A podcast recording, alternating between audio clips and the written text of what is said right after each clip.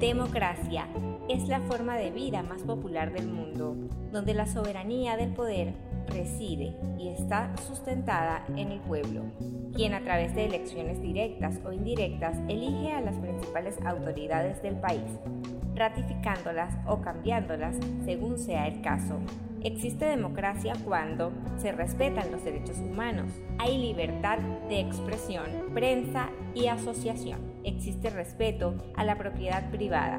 Los ciudadanos participan en asuntos públicos y se permite la acción de las organizaciones de la sociedad civil.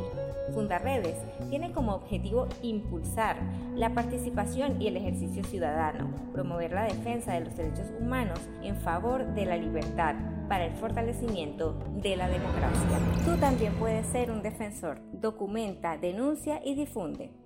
Fundaredes haciendo tejido social. fundaredes.org